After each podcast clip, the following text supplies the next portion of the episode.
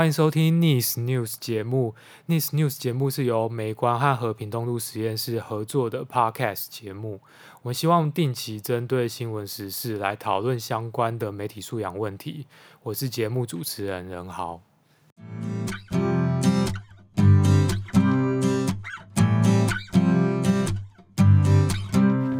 那在上一集的节目中，我们邀请了台湾事实查核中心的查核员，然后他来跟我们分享了。在肺炎疫情相关的查核工作，还有一些关于事实查核的一些小诀窍。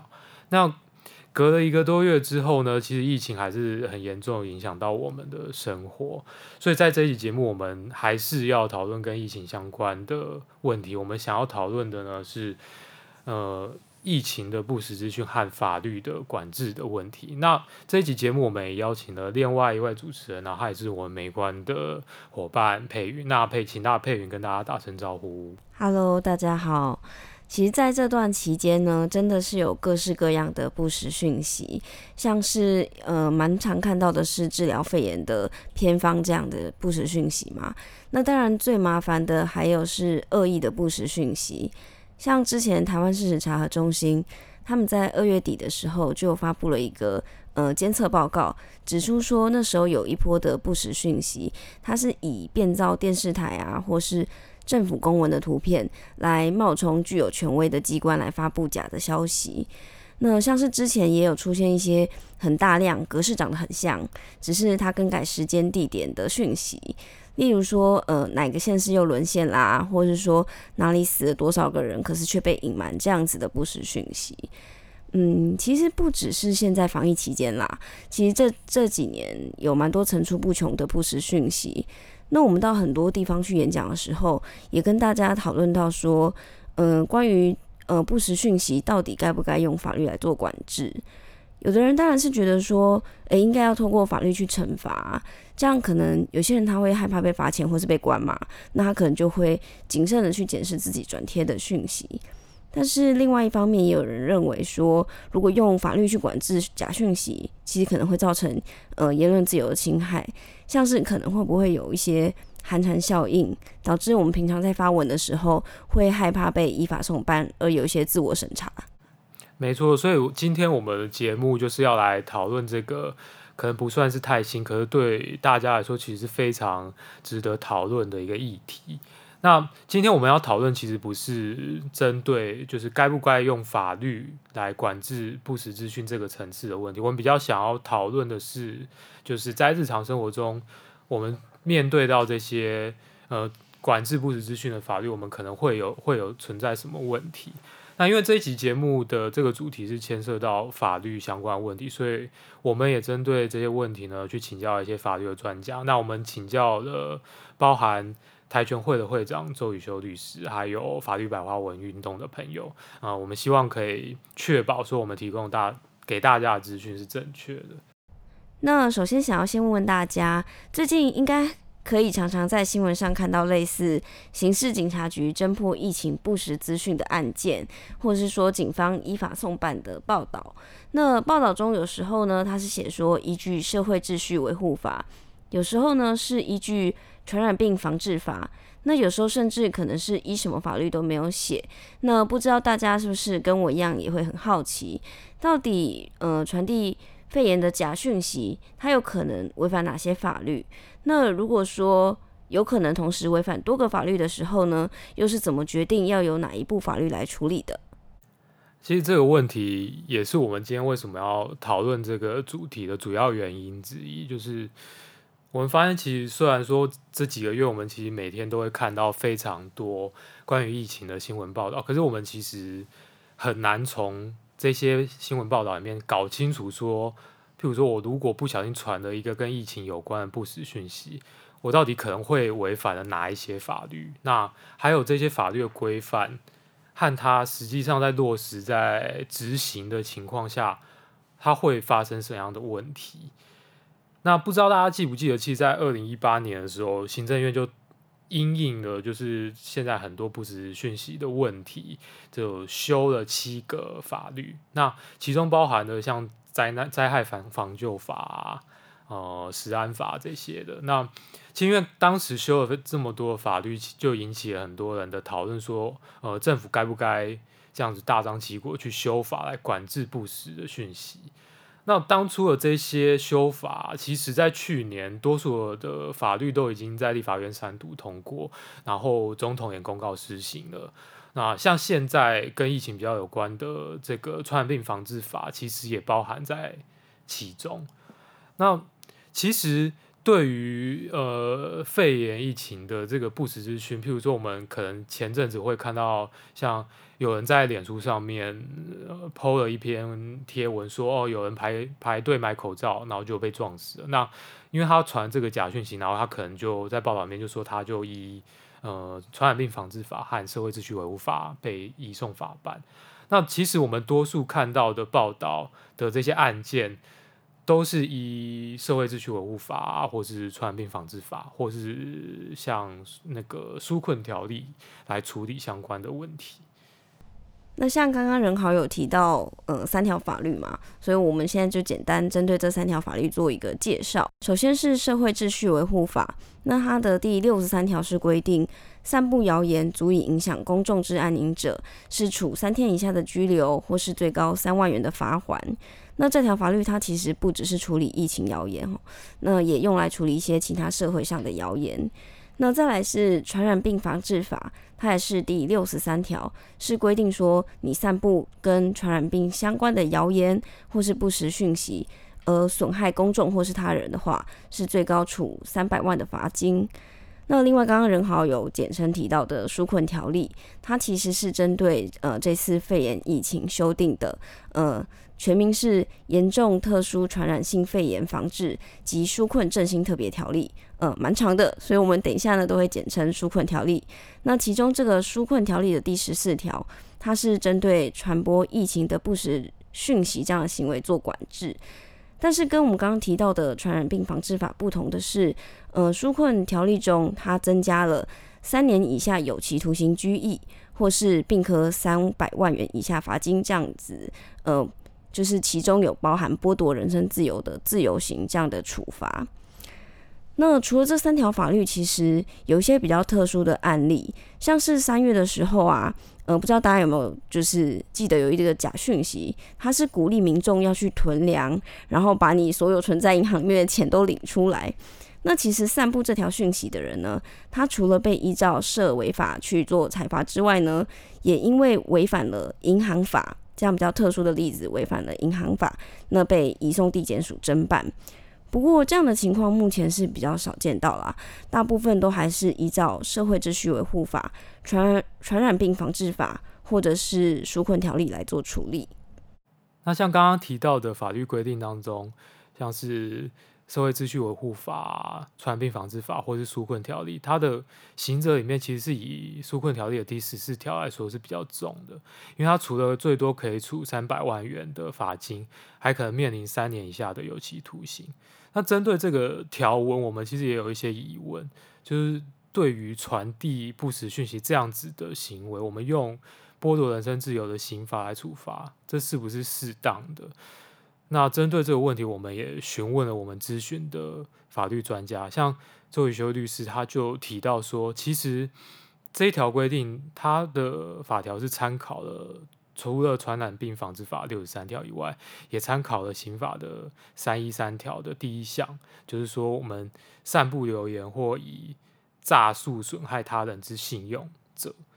可能会处以三两年以下的有期徒刑，或拘役，或并科二十万元以下罚金。那在这个纾困条例第十四条里面，因为为了要凸显它的特别法地位，又特别把这个刑度又在增加，就是从两年以下有期徒刑增加了一年，变三年以下有期徒刑。那相对来说，其实针对不传递不实讯息的这个行为的法律规范里面。这一条纾困条例第十四条的刑责也不是最重的，像银行法里面，它就有规定说，呃，你散布留言损害了银行或金融机构信用，可能会面临五年以下的有期徒刑。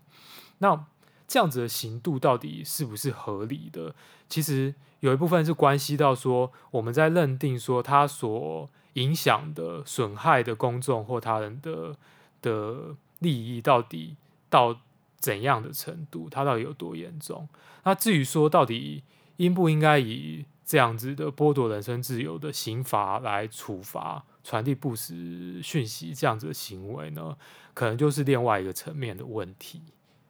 那我们大致了解了，就是这几项法律，还有一些呃纾困条例它的一些呃制定的部分之后呢，大家可能也会很好奇说，那如果我真的呃不小心去传散了疫情的不实讯息，那到底被依法送办的时候是怎么决定依照哪一部法律呢？就是刚刚讲的有三部嘛。那其实呃这期间有非常多关于散布疫情不实讯息那被送办的报道。但是对于这个问题啊，我们好像比较难从这些报道中找到答案，所以我们也拿了这些问题去请教了呃法律白话文运动和周宇修律师。那简单来说，其实我们今天主要讨论的这这三个法律，它的处罚的性质可以分成两类，就是像传染病防治法和纾困条例的那个规定里面，呃。它的违反的其实是刑事罪，所以它的处罚是刑事法。那像社会秩序维护法里面的这个规定呢，就是说散布谣言影响公众安宁这个规定，它其实是行政的处罚。那在台湾的法律里面有一个原则，就是说如果同一个行为它违反了刑事的法律和行政的规定的话，其实是优先适用于刑事法律的处罚。另外呢，就是虽然说我们前面有提到说，像纾困条例它的的条文有一部分是参考传染病防治法，所以他们基本上在法条里面规定都是一样，是说散布疫情的谣言或不实资讯损害公众或他人，然后会有一些处罚。那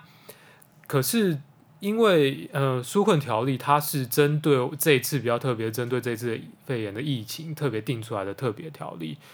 然后它的刑责刚刚有提到，它其实是比传染病防治法来得更加重的，它是有呃自由刑这样子的刑刑罚在里面的。所以如果呃我们现在可能如果面临到说，如果散播了疫情的相关谣言或不实资讯，其实是优先适用这个纾困条例第十四条来做处罚的。所以整体来说，如果有今天有一个行为，它违反了，同时违反这三个我们前前面提到这个规定的话，目前来说它是优先适用纾困条例第十四条。嗯，但是虽然说刚刚仁豪说，因为疫情的关系，纾困纾困条例是优先的，不过像呃前阵子有一个关于是在高雄有人在 LINE 的群组谣传说。因为疫情蔓延，所以每天都有好几卡车的尸体被送到焚化炉去焚化，这样子的谣言。那后来呢，他被法院裁定是依据社会秩序维护法来裁罚一千块。那当然，这个判决其实有人觉得说罚得太少了。那高雄地方法院的庭长他就解释说，这个案子呢，应该是警方在侦讯后觉得说他这个谣言还没有达到。足以损害公众或他人的这个状况，它只是可能影响公众安宁，所以最后才会使用涉违法的案件来做移送。就上面这个案例，它的关键其实在于说，因为它没有符合传染病防治法或是纾困条例的那个法律的构成要件。就像佩云提到的那个高雄的这个地院的庭长所解释的，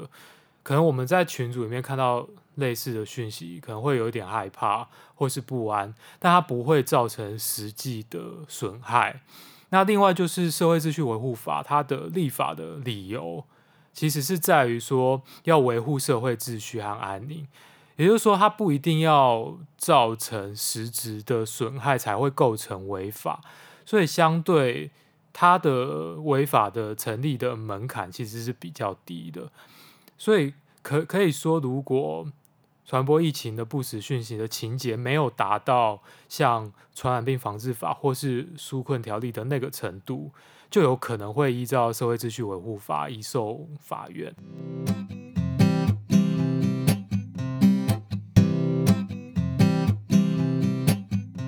那前面我们讨论很多，就是关于散播疫情不实讯息的一些法律的规范。可是我们也知道，一直以来这一类的管制不实讯息的一些呃法律，它其实有一些问题。譬如说，呃，到底事实是由谁来判定的？那有没有可能被政府决认定说是不实言论的消息？它其实不完全是不是事实呢？那接下来我们就找了两个案例，然后来跟大家讨论这样子一个问题。那第一个案例呢，是一个浙江台商的案例。那大家应该还记得，呃，一位白牌计程车司机染疫过世的案例。那这个个案呢，它其实也引发了家族的群聚感染。那当时因为找不到感染来源，所以政府做了很多的疫调，最后呢，才透过说在一名浙江返台的台商身上验出了弱阳性的抗体，那政府就认定说，哦，这位浙江的台商呢，他就是传染给过世的白牌计程车司机的一个感染源。那当时呢，其实也让这位浙江台商受到一些舆论的挞伐跟指责，也因此呢，这位台商的爸爸呢，就扣印到电视台去指出一些他认为的疑点。比如说，他儿子是游泳教练，那有咳嗽的症状呢，其实是在泳池工作的后遗症。又或者是说呢，他儿子返台之后呢，其实全家人是一起吃饭、一起生活的，但是反而他们一家人是没有家族群聚感染这样子的呃证证据，那为儿子被定调成感染来源而叫屈。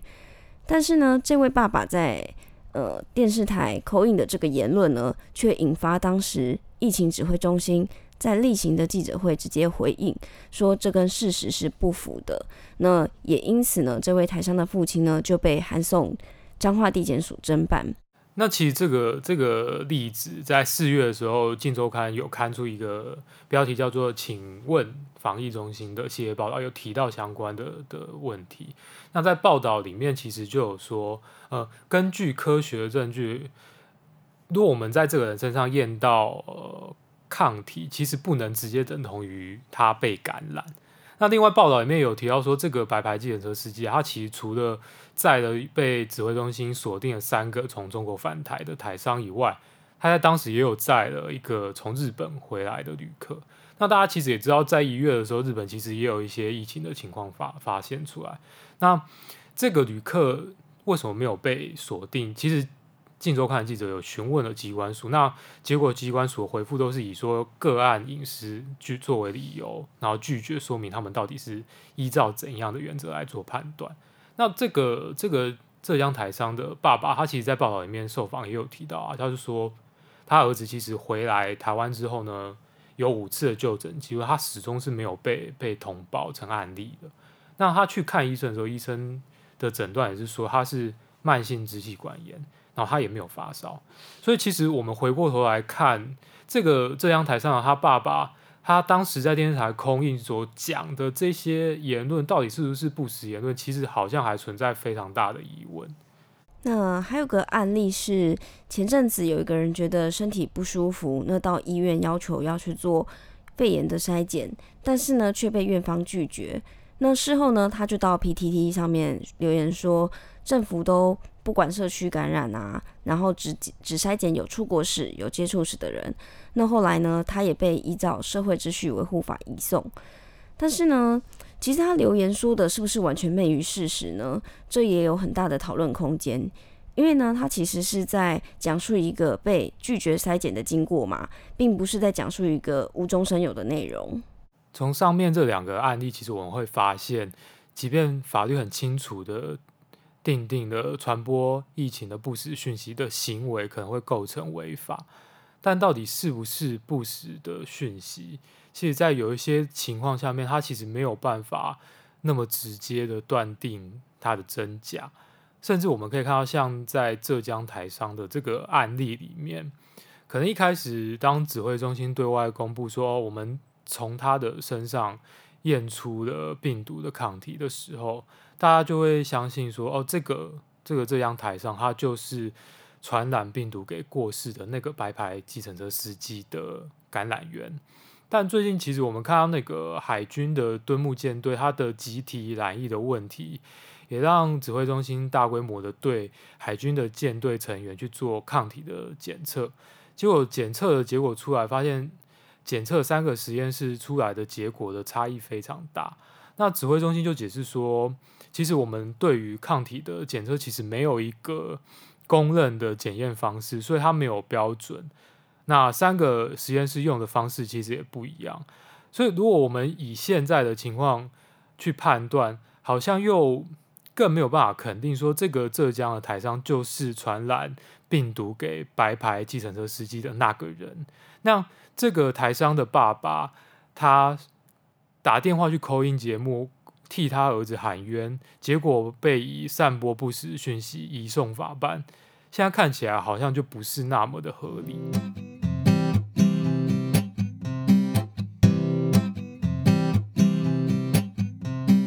讲了这么多，其实我们不是认为说传递不实的讯息没有错，而是说我们可能会发现，在一些真实的情况下，发表的言论或是传递的讯息，它是对还是错，其实没有那么简单可以被二分，甚至是随着事情的发展，我们得到更多的资讯的情况下，反而会发现原本的是非对错的判断可能是错的。那在这样的情况下，如果法律的管制，和运用是没有节制的，反而可能会造成不同的意见会被排除的情况。那虽然有些人会会说啊，防疫期间是非常时期，所以我们应该要有非常做法。可是其实像我们有看到，比如说在三月底的时候，《纽约时报》有发布了一个报道，他就提到说在，在呃疫情严峻的这情况下，其实很多国家是借此机会在扩张。的政府的权利，譬如说，匈牙利政府就经过修法过后，呃，如果传散对政府疫情不利的讯息，它就有可能会面临到最高五年的刑期。那当然，这样子讲不是说台湾政府在借由疫情在扩张这个权利，只是说我们对于不实讯息的管制的确需要更小心的处理。那相关的修法也需要有更多的讨论，譬如说。社会秩序维护法其实它其实是一个延续至戒严时期违禁法法的一部法律，它其实一直都存在着非常多的争议。那当然，大家可能也会担心说，如果目前啊不慎违反到这我们刚刚提到相关的法律，或是说你真的遇到犯罪的呃，因为不实言论遇到犯罪的侦查，被警察或是检察官约谈的时候该怎么办？那我们也有就这个问题请教了我们咨询的法律专家。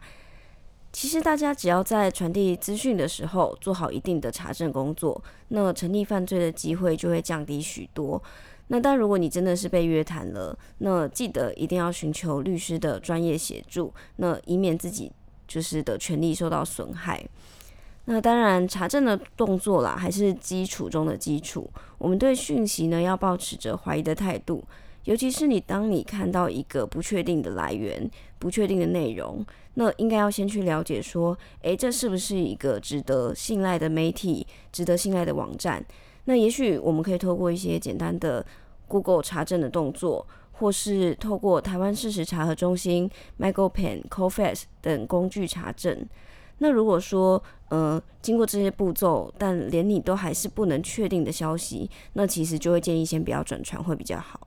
我们今天从处理疫情不实资讯的法律开始谈起，然后讨论了在什么样的情况下会适用哪一些法律，以及关于事实的认定可能会存在的争议的一些案例。其实不只是想要跟大家一起来思考说，法律管制不实讯息这件事情在落实上可能的困难或问题，也是想要提醒大家，在这个非常时期，其实我们更应该要注意，不要轻易的去让渡我们自己的公民权利。当然，另一方面来说，疫情期间呢，呃，需要是资讯的保持畅通和公开。那确保资讯的正确性，其实也是非常重要。那今天的节目就到这边结束。如果大家对于呃相关的讯息有兴趣的话，也可以上美观的脸书或官网查询。谢谢大家，谢谢大家。